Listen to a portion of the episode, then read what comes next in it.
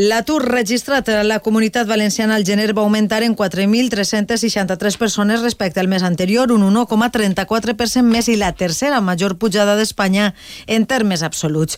En termes interanuals va descendir un 4,68% respecte al mateix mes de 2023. I per províncies, la de València només va augmentar l'atur en gener amb 2.574 persones desocupades més que al desembre, seguida d'Alacant amb 1.217 i Castelló amb 572. Amparo Sánchez. Tant Comissions Obreres com UGT han indicat que el major augment es concentra en el sector serveis i sobretot entre dones. Per això Ana García, secretària general de Comissions Obreres, exigeix a la Generalitat apostar per tres qüestions.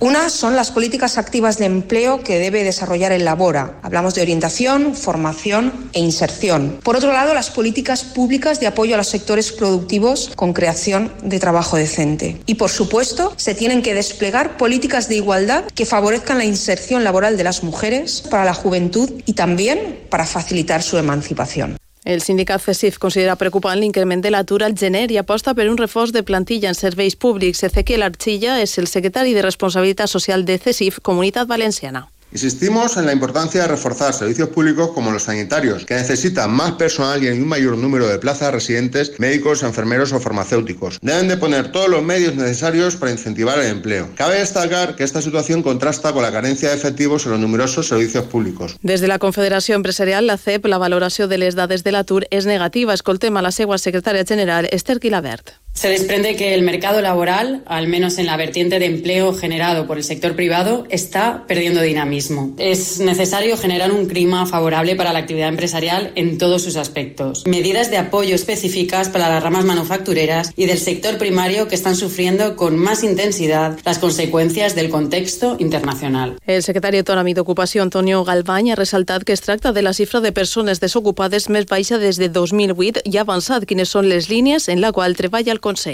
Estas cifras demuestran que nuestros sectores productivos siguen siendo sólidos y resistiendo las distintas crisis internacionales y esta situación que estamos viviendo en estos momentos. El Consell está poniendo en marcha medidas para apuntalar y consolidar las contrataciones en los sectores tradicionales de la comunidad valenciana y está apostando por la atracción de inversiones I reaccions també a les dades de l'atur des del PSPB-PSOE. La seva secretària d'Ocupació, Rocío Briones, denuncia que la mala gestió de Mazón diu provoca que creixca l'atur i es, destruïs, es destruïsca ocupació a la comunitat.